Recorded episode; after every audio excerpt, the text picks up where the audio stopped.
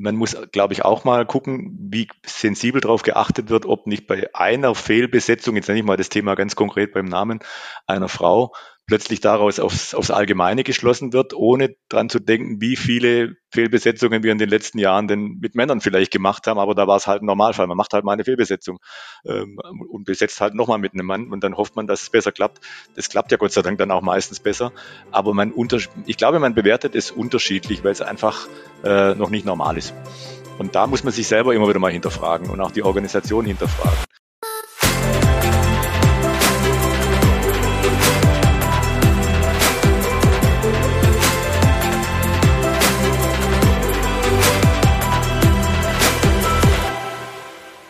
Moin und herzlich willkommen zu einer weiteren Folge des Equalate Podcasts. Mein Name ist Johanna Mühlbayer, ich bin Gründerin von Equalate und Hostin dieses Podcasts. Wir sprechen in diesem Podcast um Themen, ja, rund um Vielfalt, aber um ehrlich zu sein, mittlerweile auch viel mehr, wenn es darum geht, wie sieht eigentlich Führung aus, auch die Themen New Work, aber vor allem natürlich auch Dinge wie People und Culture, die uns in diesem Kosmos von inklusiven und diversen Arbeitswelten täglich beschäftigen. In der heutigen Episode habe ich Roland Bühler zu Gast. Roland ist seit Januar 2022 Direktor für Personal und Kultur beim Bundesligisten VfB Stuttgart. Der studierte Sportpädagoge ähm, war davor tatsächlich knapp 30 Jahre lang beim großen Konzern, nämlich bei Bosch unterwegs, wo er ja durchaus, würde ich sagen, sehr, sehr viel Erfahrung im Bereich Personal und allem, was so dazugehört, sammeln konnte. Mich interessiert, bevor wir dann natürlich stärker auf den Fußball und auch auf die Themen Personal und Diversität eingegangen sind, was ihn eigentlich ja dazu veranlasst hat, 30 Jahre lang in einem Konzern äh, zu arbeiten und vor allem auch zu bleiben, was den Reiz für ihn ausgemacht hat und warum es vor allem das Thema Personal ist, was ihn umtreibt und was ihn auch bis heute fasziniert. Klar, mich hat vor allem auch interessiert, warum man nach 30 Jahren dann doch nochmal einen ordentlichen Turnaround in der Karriere anschiebt und ähm, zu einem, ja, schon Mittelständler, muss man ja schon sagen, wechselt. Und, und das war für mich eigentlich fast die spannendste Frage, was er so an den größten Unterschieden feststellen konnte, wenn man auf Konzern guckt im Verhältnis zu einem Mittelständler, wie es ein Bundesligist am Ende des Tages doch ist. Oland hat etwas näher erläutert, was eigentlich die Mission ist, äh, mit der er beim VfB Stuttgart angetreten ist, welche Themen sie äh, täglich umtreiben, vor allem im Personalbereich und ähm, wie er versucht, diese anzuschieben, aber vor allem auch ganz stark Erfahrung geteilt, ähm, wenn es darum geht, Change-Prozesse anzuschieben, weil das ist, egal ob es um Diversität geht oder natürlich auch Veränderungen im Personalbereich, Dinge, die dem Ganzen zugrunde liegen, nämlich vielleicht Prozesse zu erneuern, mit Menschen anders neu zusammenzuarbeiten. Und das muss natürlich auch erstmal in die Köpfe von allen Menschen rein. Natürlich, und das wusste ich schon aus der ja, vorherigen Zusammenarbeit, die ich äh, mit Roland ähm, erfahren durfte, hat mich vor allem das Thema Diversität und Inklusion auch interessiert. Denn Bosch, klar, hat schon durchaus einige Jahre vorher sich mit dem Thema Vielfalt auseinandergesetzt. Und ähm, ich wollte natürlich wissen, was er dort an Learnings hat, die wir vielleicht auch in den Sport oder ganz konkret in den Fußball mitnehmen können. Wo fängt man eigentlich an, wenn man sich mit dem Thema Diversität auseinandersetzt? Was sind die Erfolgsfaktoren? Wer spielt dort eine besonders große Rolle? Und ja, was sind die Dinge, die aus seiner Sicht definitiv angeschoben werden müssen, um mit dem Thema Diversität und Inklusion auch im Sport oder im Fußballumfeld weiterzukommen? Ich glaube, wir haben eine ja, Episode geschaffen, wo wir unheimlich viele Learnings mitnehmen können und ich habe mal wieder ein sehr tolles Gespräch mit einer faszinierenden Person geführt und freue mich nun, dass ihr dort Teil von sein könnt. Deshalb viel Spaß mit dem Perspektivwechsel mit Roland Bühler. Dann begrüße ich heute im Equalate Podcast hier bei mir Roland Bühler vom VfB Stuttgart. Herzlich willkommen im Podcast. Hallo. Sehr schön. Ich würde sagen, wir starten mal direkt rein. Ich habe es gerade schon äh, im Vorgespräch auch angeteasert. Wir werden zum Kennenlernen äh, und zum kleinen Warm-up äh, ein paar Entweder-Oder-Fragen haben. Äh, in Summe sind es acht und du hast einen Joker, den du verwenden darfst und ansonsten äh, genau musst du dich immer für eine Option entscheiden. Bist du bereit? Ja, bin ich. Super. Dann starten wir doch mal los. Tennis oder Fußball? Tennis. Maultaschen oder Käsespätzle? Maultaschen. Konzern oder Mittelstand? Mittelstand. Samstags nachmittags, was würdest du eher machen? Zeit mit Family oder Freunden oder Bundesliga gucken? Bundesliga gucken. ähm, beim VfB Heimspiel äh, lieber im Fanblock oder im Businessbereich? Lieber im Fanblock. Mhm. Ähm, beim Thema Führung lieber kleines Team oder eine große Unit? Da setze ich einen Joker. Okay, sehr gut. Mal sehen, was noch kommt. Noch zwei letzte Fragen. Äh, Frauenquote, ja oder nein? Ja. Und äh, zu guter Letzt, ähm, beim Thema Veränderungsprozesse, top-down oder bottom-up? Bottom-up. Mhm. Cool, vielen Dank für die Spontanität. Und dann würde ich sagen, starten wir doch direkt mal los. Äh, wir werden heute äh, sehr viel über ja dich, deinen Werdegang, ähm, vor allem auch über das Thema Personal sprechen, wollen aber auch noch mal ein bisschen auch mit deiner Vorerfahrung, ähm, die du vorher auch bei Bosch sammeln konntest, ähm, vor allem auch noch mal auf das Thema Diversity and Inclusion gegen Ende kommen.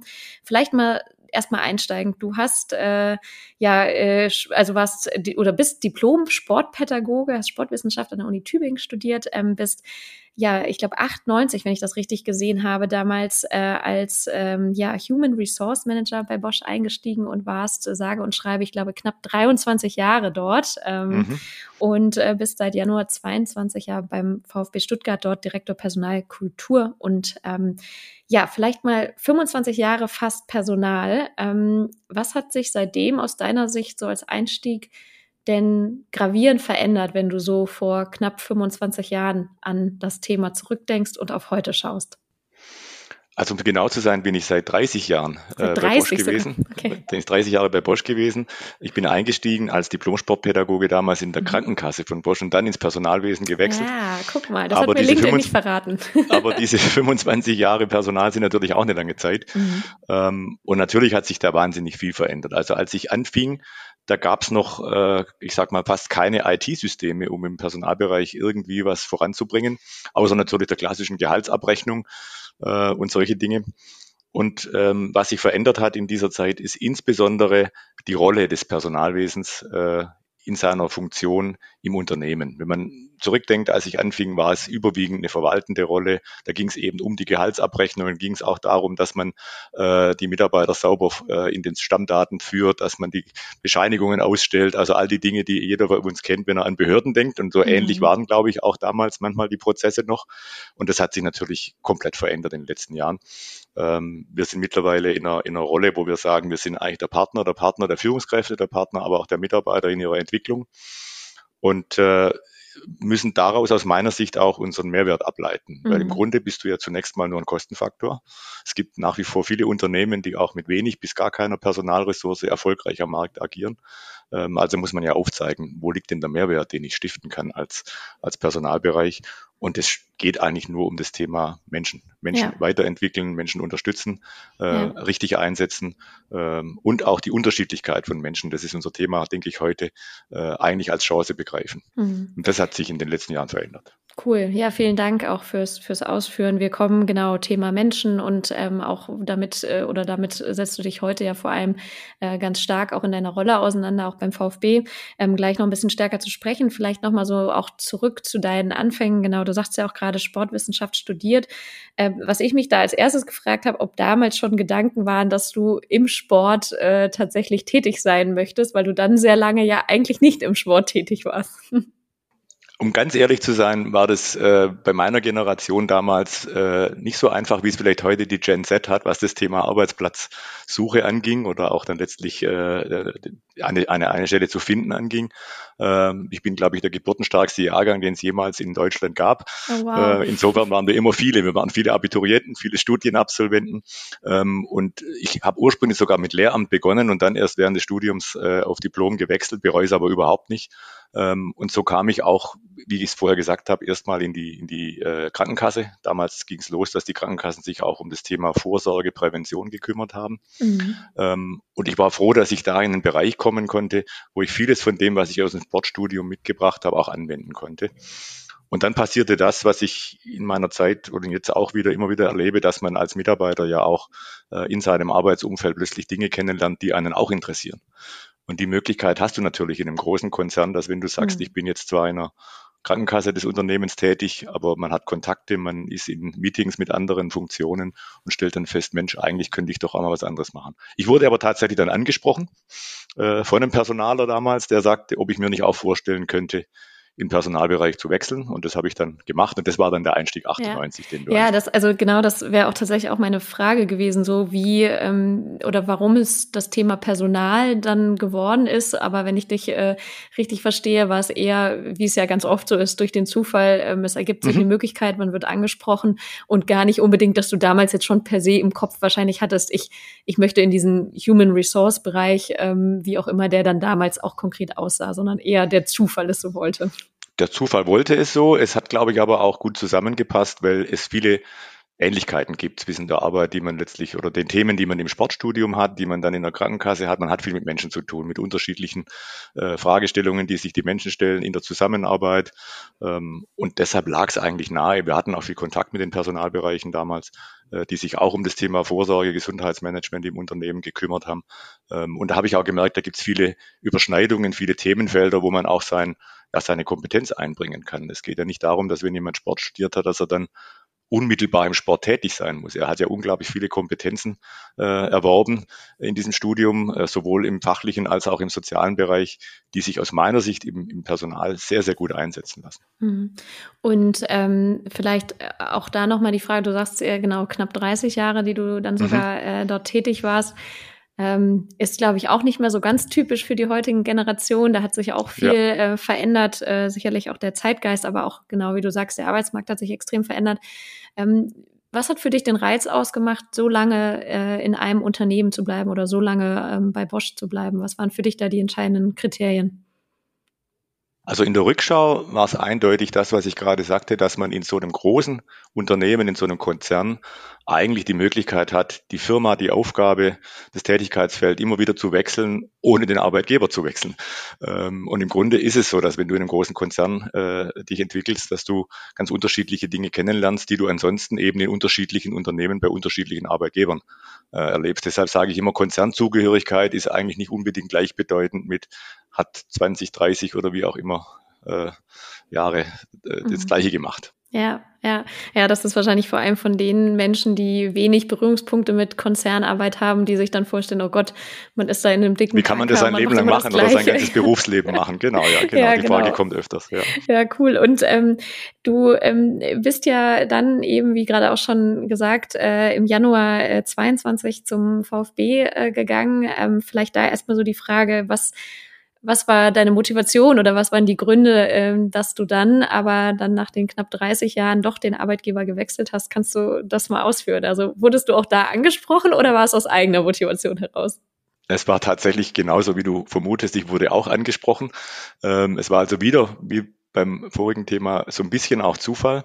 Ähm, es war einfach für mich total faszinierend, als eine Nachfrage bei mir kam, ob ich in den Bereich wechseln möchte, äh, noch tatsächlich mal wieder was zu machen in dem Feld, in dem ich mal angefangen hatte. Das war fast schon ein bisschen romantisch auf der einen Seite, weil ich hatte natürlich mit dem, ganz ehrlich, mit Fußball-Bundesliga zu tun als Fan, als interessierter Zeitungleser, als natürlich auch äh, Mitleidender beim VfB Stuttgart, der die letzten Jahre ja eine Berg- und Talfahrt erlebt hat. Ähm, aber ich hätte nicht mehr damit gerechnet. Ich bin ja auch nicht mehr ganz jung. Äh, insofern trage ich ein bisschen zur Diversity, was das Thema Alter angeht, bei, bei uns im Unternehmen bei. Ähm, aber als die Anfrage kam, war ich erst, erst überrascht. Äh, ich habe gedacht, wie kommt ihr auf mich? Äh, ich kann mich noch erinnern, als ich den äh, Berater dann gefragt habe, haben Sie eigentlich geguckt, wie alt ich bin? Und dann sagt er, ja, das habe ich schon geguckt. Ich habe ja im LinkedIn-Profil gesehen, wann Sie studiert haben. Und ich dachte, okay, Touché, haben Sie mich erwischt, ist ein, einfach nachzurechnen. Ähm, und dann habe ich es mir ein bisschen überlegt und dann entscheidend waren natürlich die Gespräche, die ich mit den damaligen Entscheidern geführt habe, äh, als es darum ging, was, was sie erreichen wollen, was sie verändern wollen in dem Umfeld. Und da habe ich dann für mich ganz viele Punkte entdeckt, wo ich gedacht habe, Mensch, ja, es reizt dich, es ist ein neues Feld auf der einen Seite, du kannst aber auch unglaublich viel einbringen von dem, was du natürlich durch eine langjährige äh, Tätigkeit in ganz unterschiedlichen Personalfunktionen äh, mitbekommen hast in so einem ja. großen Konzern. Lass uns da doch gerne mal so ein bisschen tiefer einsteigen. Sprich, du bist äh, 2022 im Januar dann zum VfB gekommen, ähm, warst ja in 30 Jahren in einem großen Konzern tätig. Ähm, mhm. Auch Sportvereine sind mittlerweile, gerade Bundesligisten, zwar nicht mehr ganz klein, aber natürlich nicht mit der Größe eines äh, Konzerns zu vergleichen. Vielleicht erstmal so ganz high level. Kannst du, ähm, wenn du sagen müsstest, du musst drei Punkte nennen, die die größten Unterschiede Konzern versus jetzt dann äh, damals in den Verein zu kommen, ähm, die dir so am präsentesten sind oder die dir vielleicht auch am Anfang besonders stark aufgefallen sind? Was wären so die drei Dinge, die dir da einfallen würden? Also den ersten würde ich vielleicht umschreiben mit, äh, wie du sagtest, wir sind eigentlich ein, ein sogar eher kleiner Mittelständler, wenn man mal einfach die, die Größe sowohl was die Umsatz- als auch die Mitarbeiterzahlen angeht, angeht anschaut. Ähm, sind ein kleiner Mittelständler, der hat aber mindestens die Medienaufmerksamkeit eines DAX-Konzerns. Ähm, also ich glaube sogar, dass es äh, eher noch mehr ist als bei einem Konzern, wo ich war, bei Bosch. Ähm, also wenn bei uns äh, ein Greenkeeper den Rasen nicht richtig gemäht hat, dann könnte das in der Zeitung stehen. Ähm, insoweit war das sicher für mich ganz neu, äh, dass viele Dinge, die ich gar nicht damit gerechnet hätte, plötzlich Öffentlichkeitswirksam haben, Wirksamkeit haben. Was ist der zweite Punkt, der richtig unterschiedlich ist? Menschen kennen sich viel mehr. Das ist ganz logisch. Äh, eigentlich kennt jeder jeden. Es ist trotz allem eine große Familie, die sich zwar beim VfB auch in den letzten drei, vier Jahren im Zuge der Professionalisierung nach der Ausgliederung doch auch vergrößert hat und damit vielleicht nicht mehr ganz so familiär ist. Aber dieses, dieses familiäre und dieses, äh, es ist auch wichtig, dass man äh, sich menschlich und persönlich gut kennt, ist vielleicht noch deutlicher als in einem großen Unternehmen, wobei ich auch da sagen muss, da hat der, der schwäbische Konzern, bei dem ich war, durchaus eine Kultur, dass man sich auch nicht nur als Kollege kennt, sondern auch als Mensch kennt. Ähm, was ist der dritte Punkt, der unterschiedlich ist? Das familiäre habe ich genannt, die Öffentlichkeitswirkung.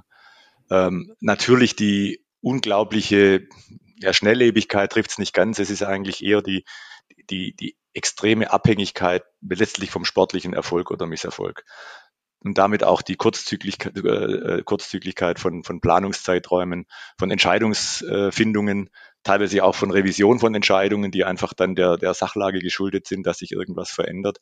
Und das zu übertragen auf wiederum dann im, im Daily Business eines kleinen Unternehmens, das ja auch bestimmte Prozesse und bestimmte Abläufe äh, möglichst einigermaßen standardisiert hinbekommen sollte, dieses Spannungsfeld ist natürlich viel größer als mhm. im Konzern. Mhm.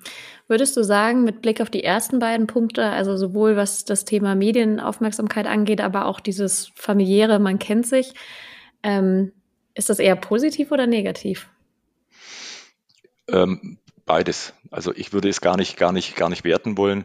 Ähm, also natürlich ist es total interessant, wenn man plötzlich im Bekanntenkreis auf Dinge angesprochen wird, die in der Zeitung standen, ähm, für die man manchmal nichts kann, die aber ja. dann doch auch wieder offensichtlich für ganz, ganz viele Menschen extrem wichtig sind und man sich dann Gedanken machen muss, man, äh, was sage ich da jetzt eigentlich?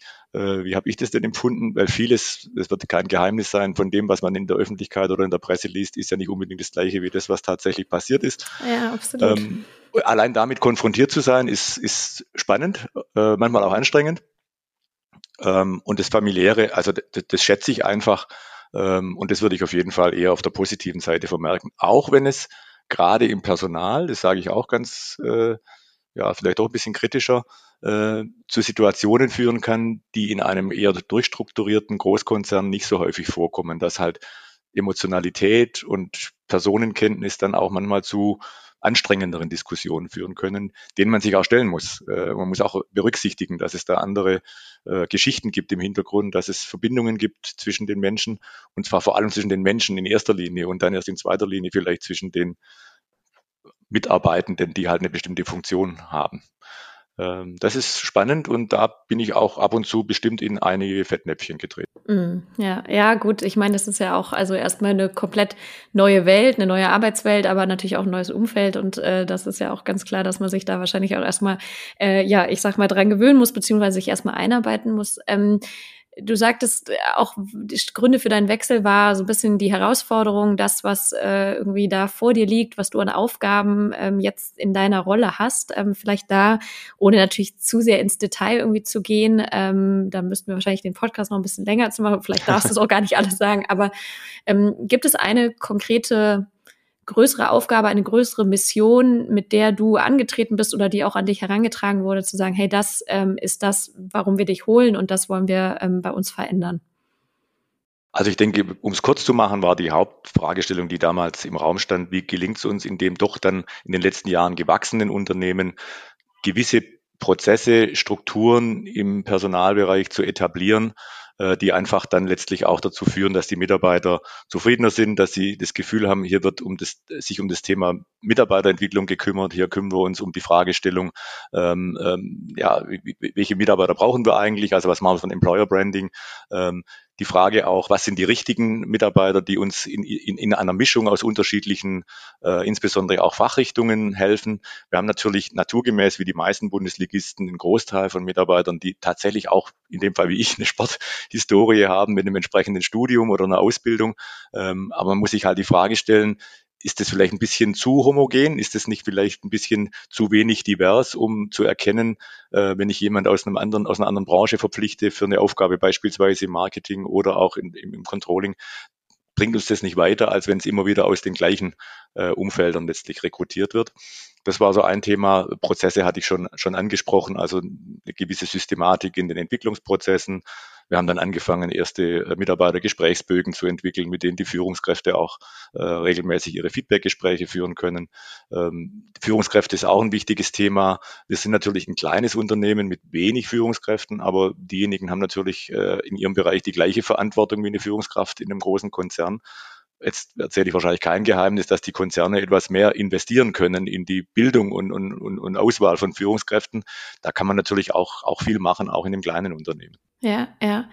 Und ähm, es sind ja im Prinzip äh, im Kleinen wie im Großen Change-Prozesse, die du da jetzt wahrscheinlich auch sehr stark mit anstößt. Ähm, Gibt es äh, vielleicht erstmal grundsätzlich so Dinge, wo du sagst, ähm, das konntest du auch aus den Jahren Erfahrung bei Bosch im großen Konzern ähm, lernen, mitnehmen, die dir jetzt in deiner alltäglichen Arbeit helfen, wo du sagst, ähm, neben natürlich dem Fachwissen ganz klar, ähm, das sind Dinge, da kann vielleicht auch grundsätzlich der Sport, gar nicht mal jetzt allein nicht der VfB, vielleicht auch von Lernen, Stichwort, sich aus anderen Branchen Wissen zu holen. Ähm, gibt es da irgendwie so ein paar Punkte, wo du sagst, das äh, fällt dir auf oder das ist auch was, was du ganz klar einbringen kannst?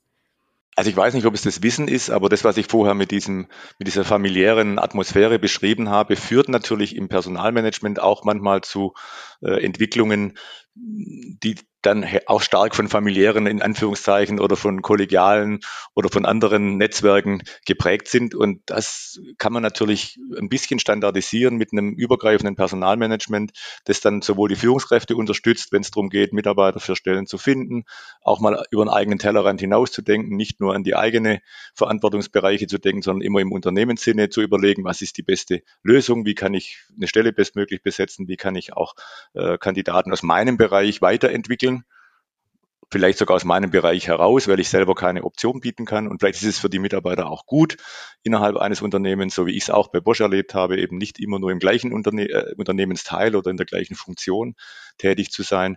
Ich glaube, das kann man lernen. Das machen natürlich die Konzerne, weil sie auch mehr Möglichkeiten haben, muss man auch dazu sagen, äh, sehr viel systematischer und einfach auch schon viel länger, weil das einfach auch ein Erfolgsfaktor zumindest, also bei Bosch war es immer so und wird immer so bleiben.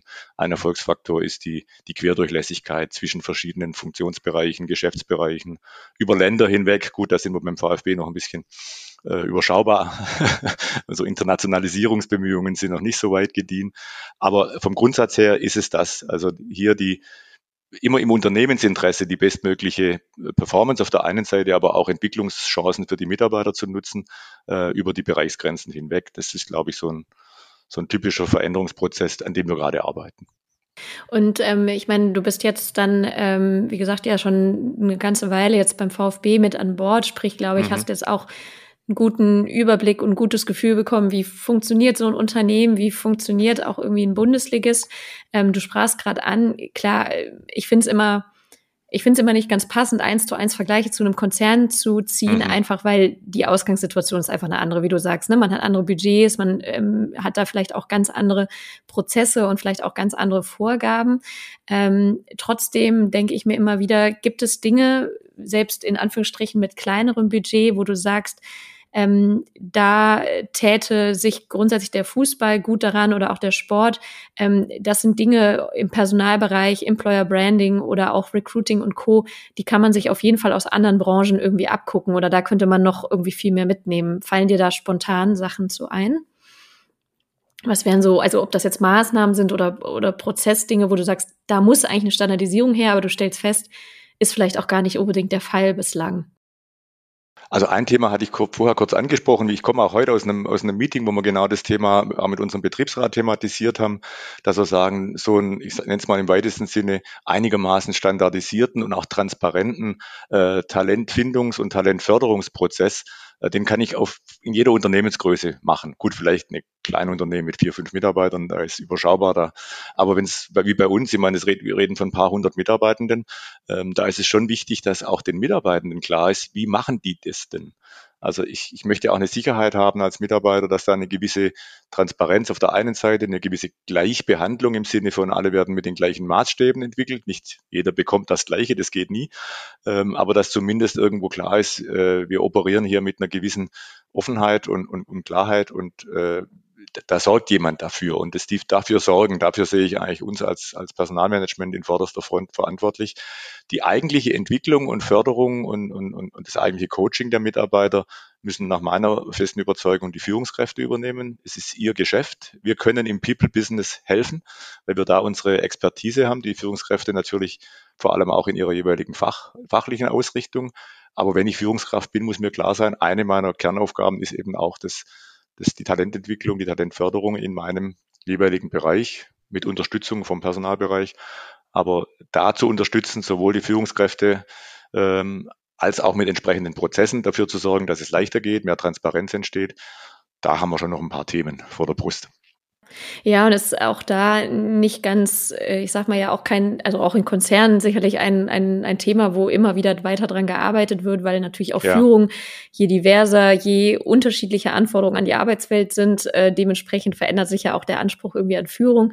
Aber wo ich auch das Gefühl habe, der Konflikt von wie viel muss ich eigentlich fachlich leisten versus wie viel Zeit habe ich tatsächlich auch für Führung, ähm, der ist mir so in meiner Arbeit schon ganz oft sehr präsent oder ich stelle fest, dass das eines der Kernpunkte ist, wohl wissend, dass das natürlich nicht nur für den Fußball gilt, sondern auch für viele mhm. andere Branchen, würde ich fast sagen. Ne? Ja, also ich sehe das auch so, dass es tatsächlich in, nicht nicht davon abhängig ist, um welche Branche es geht. Ja. Man muss sich halt sehr kritisch die Frage stellen, wer wird Führungskraft? Die Frage ist aber auch nicht wirklich neu im Personalmanagement und die, die alte These stimmt meines Erachtens immer noch, man darf nicht immer die beste Fachkraft zur Führungskraft machen. Damit tut man oft auch der Fachkraft keinen Gefallen. Man muss auf der anderen Seite aber auch die Möglichkeit einer, einer fachlichen Laufbahn ermöglichen. Ansonsten drängt man, ohne dass man es möchte oder dass es die Betroffenen womöglich möchten, sie in eine Führungsposition, die sie vielleicht für sich selber auch nicht als die, die beste Einsatzmöglichkeit sehen im Unternehmen. Ähm, und was sich, glaube ich, da geändert hat, äh, auch in meiner Zeit noch, als ich bei Bosch war, war, dass am Anfang die Personalbereiche schon eher so unterwegs waren, zu sagen, wir wissen, wie es geht ähm, und erklären den Führungskräften, was sie zu tun haben. Ich glaube, wir müssen mehr und mehr in die Rolle kommen, dass wir sagen, wir unterstützen und coachen Führungskräfte ähm, weil sie sind letztlich diejenigen, äh, zu denen der Mitarbeiter logischerweise das direkte Vertrauen hat. Ich habe tagtäglich mit meiner Führungskraft zu tun. Von ihr möchte ich auch ein Feedback kriegen. Sie sieht meine Leistung, sie sieht meine, mein Potenzial und vor dem Hintergrund äh, müssen wir eigentlich äh, ein Enabler, ein Coach der, der Führungskräfte sein. Natürlich auch äh, mit dem Anspruch an uns als die, die Stellen besetzen und an, an die Entscheider im Konzern, bei einer Besetzung der Führungsaufgabe sehr sorgfältig vorzugehen ähm, und diejenigen auszuwählen, von denen wir glauben, dass sie wirklich vor allem eine gute Führungskraft sein können. Es ist schwer genug, das zu beurteilen. Also das, ich würde mir nicht rausnehmen, das zu können von, von A bis Z. Man entwickelt halt eine gewisse Erfahrung mit der Zeit. Total. Und äh, die fachliche Laufbahn ist ähm, auch da eines, also braucht natürlich eine gewisse Grundgröße eines Unternehmens, um sowas auch ermöglichen zu können. Ähm, und äh, das ist sicherlich auch eine Fragestellung, die, die viele Unternehmen umtreibt, weil ansonsten oft der einzige Karriereentwicklungsschritt eben ist, in Richtung Führung zu gehen, obwohl vielleicht auch viele dabei sind, die selber gar nicht unbedingt wollen, aber die natürlich nachvollziehbarerweise irgendwie karrieremäßig sich entwickeln wollen. Ne? Ja, und, und, und es, es gibt da mittlerweile, selbst in den großen Konzernen mittlerweile äh, ganz andere Entwicklungen, die da komplett von weggehen, dass es große Linienorganisationen gibt. Viel agile Organisation ist ein aktueller Trend, dass man einfach sagt, ich muss schauen, wie stelle ich mich bestmöglich auf. Entscheidend ist eigentlich die Expertise der Einzelnen, auch viel mehr selbstgesteuertes Arbeiten steht im Vordergrund. Das erfordert aber natürlich auch eine ganz andere Befähigung und, und auch wahrscheinlich Auswahl von, von Führungskräften, äh, die im Grunde nicht mehr selber der Meinung sein sind, ich weiß am besten, wie es geht, sondern ich bin der, der einschätzen kann, wer von meinen Leuten ist denn jetzt der Richtige oder wer kann es denn am besten oder welche Mitarbeiterin äh, hat denn dafür jetzt das ja, die beste Kompetenz, ja. das, das Talent, um das umzusetzen. Absolut, total. Ähm, wenn wir Stichwort auch vom Konzern noch ein bisschen lernen oder vom Konzern mitnehmen, ähm, auf ein Thema zu sprechen kommen, äh, Stichwort Diversität und Inklusion, ähm, mhm. vielleicht da auch eine ganz gute Überleitung. Wir haben ja auch im Rahmen der Workshops auch äh, über Fußball kann mehr, die Kooperation, die ihr ja auch habt, ähm, ja. haben wir ja auch schon ein paar Vorgespräche und ähm, auch das war für mich ja auch einer der Gründe, warum ich neben deiner Expertise im Personalbereich gedacht habe, es ist total spannend, dass du, glaube ich, noch mal ein paar Learnings auch aus dieser Zeit von Bosch teilst, weil auch da die Konzerne zum Teil sich natürlich schon ein ganz Stück früher mit Diversität und Inklusion auseinandergesetzt haben und man da sicherlich ja auch für den Sport oder den Fußball einiges mitnehmen kann. Ähm, vielleicht äh, da erstmal so, so ganz high level. Was ähm, würdest du sagen, Stichwort ähm, Diversität und Inklusion angehen? Ich glaube, viele Vereine stehen tatsächlich noch an dem Punkt zu sagen, okay, wo fangen wir denn jetzt eigentlich an? Wir wollen hier was machen, aber wo eigentlich? Ähm, was würdest du den raten, jetzt wohl wissen, dass du natürlich keine externe Beraterrolle hast, aber gerade aus der Erfahrung vielleicht auch mit Bosch, ähm, wo du sagst, Mensch, das ist eigentlich der Punkt, da muss es definitiv losgehen, wenn man sich damit auseinandersetzen will. Also vielleicht zu Bosch erst erstmal zu kommen. Da war tatsächlich der erste Impuls, sich mit dem Thema Vielfalt, wie es damals auch hieß, das war auch einer der Unternehmenswerte, ähm, um Vielfalt zu kümmern, da war wirklich die erste Dimension, um die es ging, wirklich das Thema Gender Diversity. Wenn man einfach erkannt hat, Industrieunternehmen, äh, auch natürlich stark männlich geprägt, äh, aus unterschiedlichen Gründen. Ähm, da haben wir eigentlich eine, eine Chance, die wir unbedingt ergreifen müssen, weil wir ansonsten einfach viele äh, äh, Potenziale, viele talentierte äh, Frauen nicht fürs Unternehmen äh, begeistern können. Ähm, und was habe ich, was habe ich da gelernt? Ich habe gelernt, erstens, es muss zu einem Thema werden, wo die Geschäftsführung oder der Vorstand auf jeden Fall die oberste Entscheidungsebene für sich erkennt, das bringt uns wirklich weiter und dafür stehen wir und das wollen wir haben. Äh, ganz offen gesprochen, ich habe auch Phasen erlebt, das war so ein bisschen länger her, äh, da dachte man, das ist halt auch eines dieser HR-Themen, wie viele andere auch. Ähm, und solange man das glaubt, wird es nicht äh, im Unternehmen äh, sich durchsetzen, weil dann nicht klar wird, dass es eigentlich um einen unternehmerischen um unternehmerische Entscheidungen auf der einen Seite und um die Chance geht, erfolgreicher zu sein. Äh, eben indem man erstens über gemischte Teams arbeitet, äh, zweitens aber einfach auch äh, Ressourcenpotenziale und Kompetenzen an, äh, im Unternehmen hat, die man ansonsten nicht hätte. Äh, man, die, die ist ein bisschen abgedroschen, dass ungefähr die Hälfte der Bevölkerung Frauen sind und auch bei vielen Studiengängen es ja mittlerweile so ist, äh, dass manchmal sogar die Mehrzahl, bei den technischen ja. glaube ich immer noch nicht, aber ja, es wird besser, ähm, Frauen sind. Und meine Erfahrung war in dem Zusammenhang auch ganz klar, wenn wir damals Frauen für neue Stellen akquiriert haben oder im Unternehmen entwickelt haben, insbesondere im technischen Umfeld, war es ganz offen und ehrlich gesprochen fast immer so, dass sie auch besser waren als die Männer, weil sie natürlich schon allein durch die Entscheidung, ein technisches Studium zu machen, sich dann in männerdominierten Unternehmen, man muss es leider sagen, durchsetzen mussten, natürlich sich auch für bestimmte Aufgaben gut qualifiziert haben. Und man hat ihnen auch immer abgenommen, sie wollten das unbedingt, weil es eher nicht normal war, dass man das gemacht hat. Das hat sich Gott sei Dank in den letzten Jahren deutlich verbessert. Also das sehe ich nicht mehr ganz so als, als große Schwierigkeit an.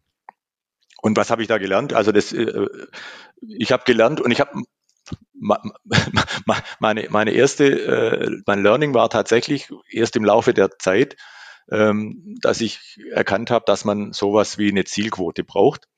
War ich immer eher dagegen. Ich hatte immer die Meinung, äh, wie viele andere auch, ähm, die Qualifikation setzt sich durch äh, und viele äh, wollen auch gar nicht äh, die sogenannte Quotenfrau sein. Ähm, das stimmt auch, das glaube ich, das ist immer noch so, dass es viele nicht wollen. Ich bin aber mittlerweile zutiefst davon überzeugt, dass wenn man nicht die, eine klare Zielsetzung formuliert, die auch klar sagt, da wollen wir hinkommen, um auch, und jetzt kommt mein nächster Punkt, die sogenannte kritische Masse, kritische Größe von, von, von Vielfalt auch hinzubekommen, weil die eine Frau im Aufsichtsrat oder womöglich eine in einem Führungsgremium mit 20 Männern halt immer in Anführungszeichen eine Ausnahme ist und nicht die, die, die Normalität darstellt ähm, und damit auch die Kultur nicht verändert das habe ich gelernt. Ähm, deshalb sage ich jetzt auch, da kommt man nur hin, wenn man sich einfach mal Ziele vornimmt äh, und auch daran arbeitet, dass es, dass es, dass es gelingt. Und das führt dann ganz konkret auch dazu, dass man bei Stellenbesetzungen dieses Thema in den Vordergrund rückt. Mhm. Und ihr werdet ja mit Sicherheit auch, und das kann ich zumindest aus meiner Arbeit äh, sagen, ja nicht nur auf offene Arme gestoßen sein, ähm, als es darum ging, äh, ob das jetzt Gender Diversity oder insgesamt das Thema Diversity ja. ist, irgendwie anzuschieben. Und die Kernfrage, also auch Stichwort kritische Masse, nicht nur beim Anteil der Frauen, sondern aus meiner Sicht ja auch eine Art kritische Masse, die es im Unternehmen braucht, die einfach sagt, ja, wir wollen das hier und wir treiben das voran mhm. und es ist wichtig, ist ja relativ äh, oder muss, glaube ich, gegeben sein. Was oder Kannst du sagen, gab es irgendwie Maßnahmen, gab es irgendwie Entwicklungen oder ist es ein Zeitfaktor, der geholfen hat, nicht nur natürlich die Frauen äh, irgendwie an Bord zu kriegen, sondern am Ende, wie du sagst, Management, Führungskräfte, aber am Ende auch alle Mitarbeitende genau mit dieser Überzeugung, hey, das bringt uns weiter. Ähm, kannst du das noch irgendwie so an ein paar Punkten festmachen? Also wenn ich an meine Bosch-Zeit zurückdenke, da gab es einfach über mit langem Atem, viel Energie, äh, hoch engagierte Menschen, sowohl im, in der Geschäftsführung als auch in den Funktionen, die sich darum gekümmert haben, die einfach nicht locker gelassen haben. Ähm, damit auch die Führungskräfte in Anführungszeichen immer wieder äh, in, zu beschäftigen, sie aber auch zu überzeugen, ähm, dass es was bringt. Ähm, und auch der Mut da war, in bestimmten Situationen auch entsprechende äh, Besetzungen vorzunehmen und es mal zu probieren. Ähm, das muss man einfach so sagen. Das ist auch für mich voll in Ordnung, ähm, weil es sich fast in allen Fällen, Ausnahmen gibt's immer, aber in fast allen Fällen auch gezeigt hat, dass es richtig war äh, dass man hier mal ganz bewusst äh, eine Entscheidung getroffen hat, eine Stelle mit einer Frau zu besetzen, wo vielleicht viele im Umfeld der Meinung waren, ja, das ist aber nicht, das passt aber nicht, geht nicht. Und da ist natürlich, jetzt sage ich mal, wenn ich aus, der, aus dem Technologieumfeld komme, ist es schon so, äh, dass es da ein Missverhältnis immer noch gibt, aber nicht mehr so groß wie vielleicht vor 20 Jahren da ist der Profifußball natürlich noch ein bisschen extremer, um es mal so zu formulieren. Ja. Auf dem grünen Rasen ist es logisch, da haben wir jetzt zwar auch eine Frauenmannschaft, aber die ja. werden wahrscheinlich nie im gleichen Wettbewerb spielen ähm, wie die Männer. Das ist auch äh, in anderen Sportarten nicht möglich und die meisten zumindest. Aber es gibt natürlich keinen Grund, warum das für die Verwaltungs- und Marketing- und sonstigen Funktionen genauso gelten soll. Da sind wir im Moment aber auch nicht gut, wenn man die reinen Zahlen anguckt. Das, so offen muss man auch sein. Das gehört zur Wahrheit dazu.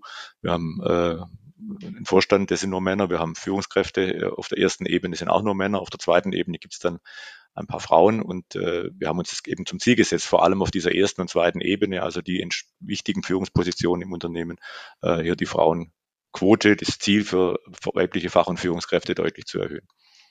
Was würdest du sagen, ähm, sind aus deiner Sicht, weil ich glaube immer, die meisten Leute, also glaube ich wirklich, äh, wären absolut dafür, auch mehr Frauen in Führungspositionen, aber auch insgesamt im Unternehmen zu haben. Also ich glaube, mhm. die allerwenigsten sind wirklich per se dagegen. Ähm, ja.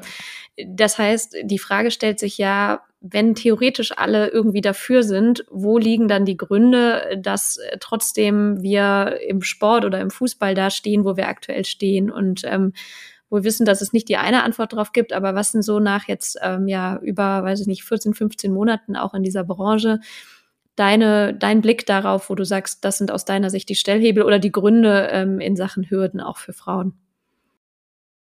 Also ich glaube, die sind gar nicht so viel anders, wie ich sie in der Industrie oder in, in, der, in meinem früheren Unternehmen erlebt habe. Vielleicht sind sie ein bisschen ausgeprägter. Das ist so ein, ein, ein, diese sogenannten Denkmuster, die bei uns allen so ein bisschen im, im Unterbewusstsein eine Rolle spielen, weil es einfach über Sozialisation, über alles, was man erlebt hat in den letzten Jahren in der Arbeitswelt, so war, dass bestimmte Stellen halt von Männern besetzt waren, dass äh, rein von der fachlichen Seite her häufig Frauen an, bei bestimmten Themen äh, einfach nicht für geeignet gehalten wurden. Äh, ich meine, man muss ja immer ganz kritisch mal schauen, äh, nicht alles war gut in der alten DDR, aber wenn man überlegt, wie hoch da die Frauenquote Stimmt. in technischen Berufen äh, ist, dann hat es einfach viel mit der dortigen Bildungs- und, und, und, und beruflichen Sozialisation von Menschen zu tun und der Frage, wie man organisiert letztlich auch. Und das ist der zweite Punkt. Äh, man, das ist eigentlich klar, aber viele wissen es, aber wir sind halt leider noch nicht gut drin. Ähm, das Thema ähm, Organisation von Beruf und Privatleben gut hinzukriegen. Ähm, da kommen so auch so alte Muster dazu. Viel gut arbeiten tut der, der lang und viel arbeitet. Viel arbeiten muss man wahrscheinlich, um, um erfolgreich zu sein. Das will ich gar nicht in Abrede stellen. Äh, man kann es aber intelligent oder weniger intelligent organisieren. Da hat sich viel getan. Wir haben zum Beispiel jetzt auch beim, beim VfB relativ schnell eine Regelung zum mobilen Arbeiten äh, abgeschlossen, die einfach mehr Freiheitsgrade ermöglicht. Um ehrlich zu sein, kam da natürlich uns, wie allen Unternehmen, auch Corona zugute. Wobei ich sagen muss, äh, bei Bosch hatte ich 2014 schon eine äh, Gesamtbetriebsvereinbarung mobiles Arbeiten mit angeschoben. Da gab's, wusste noch keiner, was Corona ist. Nee, stimmt. Ähm, und äh, das hat uns auch noch nicht geholfen, weil man dann in der Corona-Pandemie keine großen neuen Regelungen mehr treffen musste. Für viele Unternehmen war das ja ein richtiger Schock. Ähm, sie haben aber, glaube ich, es als heilsamen Schock empfunden. Also das zweite Thema, wie organisiere ich Arbeit, spielt natürlich eine Rolle, wenn man kann ja nicht wegdiskutieren, dass äh, immer noch für Frauen in mit in den, in den Lebensjahren so, ich sag mal so Ende 20 bis, bis Ende 30, Anfang 40 halt das Thema Familie eine wichtige Rolle ein, einnimmt. Und wenn es die Frauen dann bewusst als ihr Thema nicht sehen, dann ist es für die Männer und da muss man ja genauso dafür sorgen, dass da eine Möglichkeit besteht. Äh, das sollen ja die Menschen miteinander entscheiden können, wie sie das organisieren. Aber man muss die Rahmenbedingungen schaffen. Und das hat sich, glaube ich, verbessert. Absolut. Und ich glaube auch ergänzend, also bin total bei dir, dass auch Corona dahingehend ähm, nochmal Erleichterungen äh, geschaffen hat, beziehungsweise auch Dinge beschleunigt hat. Entscheidend ist, glaube ich, dann im nächsten Schritt, was du vorhin indirekt ja auch ähm, schon etwas früher angesprochen äh, hast, dieses wer wird denn dann am Ende befördert? Also haben wir so klare Prozesse, dass wirklich auf dann eins zu eins auch Leistung geschaut wird, wird wirklich geguckt, so wer bringt irgendwie was? Weil ähm, ich sag mal, alle Bemühungen rund um auch strukturelle Veränderungen helfen natürlich nicht, wenn am Ende des Tages doch ähm, mein Best Buddy dann in eine Führungsposition gehoben wird. Und ich glaube, diese Kombination, also gar nicht, dass das jetzt eins zu eins irgendwie auf euch zu übertragen ist, aber das stelle ich immer wieder fest, ähm, ist, glaube ich, die Mischung, die am Ende den Erfolg ausmacht, zu sagen, was muss man strukturell machen, was muss man am Mindset in der Kultur auch verändern. Und dann muss man aber auch sehr konsequent sein, das stringent zu befolgen und dann doch nicht den kleinen Umweg oder die eher gesagt die Abkürzung zu wählen, wenn es dann kompliziert wird. Ne? Ähm. Ja, das hätte ich jetzt wirklich nicht schöner sagen können. Und ich sehe auch unsere Rolle und Verantwortung als Personalbereich drin, das auch, wenn es irgend geht, äh, sicherzustellen. Mhm. Bin aber so ehrlich zu sagen, dass das nicht in jedem Fall gelingt. Äh, man muss da nämlich auch mal gegenüber Vorständen, Präsidien äh, zu sagen, das sollten wir jetzt vielleicht beim nächsten Mal zumindest besser machen. Ähm, aber das gehört dazu. Und da muss ich auch sagen, das äh, wäre jetzt auch falsch zu sagen, in großen Konzern funktioniert das immer perfekt. Ähm, also da gibt es auch Einzelfälle, wo man sich hinterher die Frage stellt, wie kam es denn jetzt dazu? Hätte man doch vielleicht einen anderen Prozess wählen können und die Auswahl breiter gestalten oder diese oder jene äh, Kandidatin noch mit einbeziehen. Ähm, ich glaube, das geht nur aber auch wieder über Vertrauen ähm, und über Erfolgsgeschichten. Das ist für mich noch ein wichtiger Punkt. Aber die hat man halt nur, wenn man es mal probiert. Und äh, den Mut muss man halt einmal aufbringen oder zweimal. Absolut.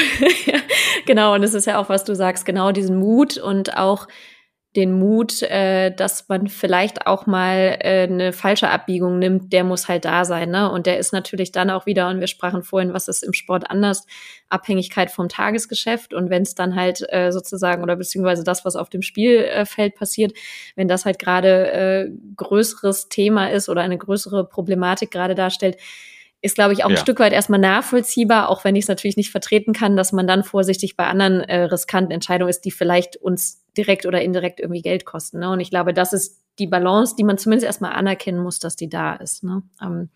Ja, und ich würde sagen, man muss, glaube ich, auch mal gucken, wie sensibel darauf geachtet wird, ob nicht bei einer Fehlbesetzung, jetzt nenne ich mal das Thema ganz konkret beim Namen einer Frau, plötzlich daraus aufs, aufs Allgemeine geschlossen wird, ohne jo. dran zu denken, wie viele Fehlbesetzungen wir in den letzten Jahren denn mit Männern vielleicht gemacht haben. Aber da war es halt ein Normalfall. Man macht halt mal eine Fehlbesetzung ähm, und besetzt halt nochmal mit einem Mann und dann hofft man, dass es besser klappt.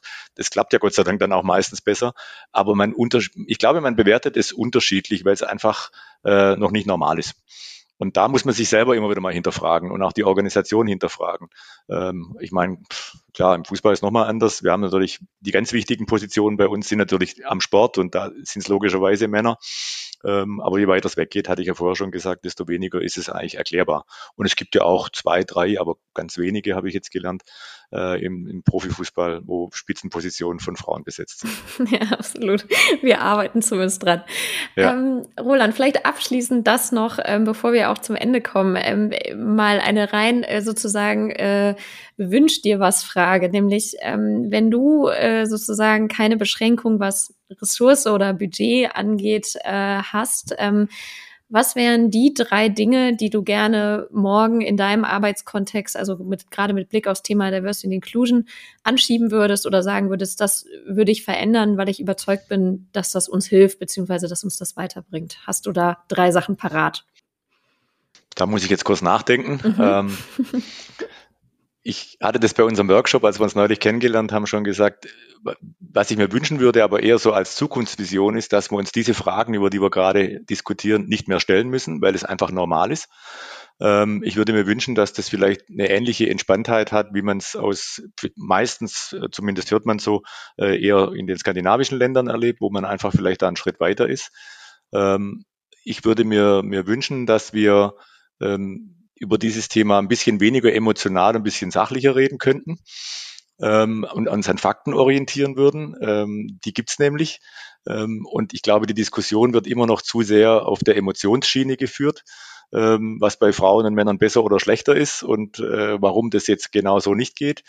Ähm, und im Grunde würde ich mir wünschen, dass Führungskräfte einfach diesen, diesen Mehrwert erkennen ähm, und dass wir dazu auch noch ein bisschen mehr äh, investieren können. Wir haben mit, mit euch ja schon das Thema äh, Unconscious Bias als Einstieg mit Führungskräften gewählt und die Resonanz war so positiv, auch von den Teilnehmern waren ja fast nur Männer. Ja, stimmt.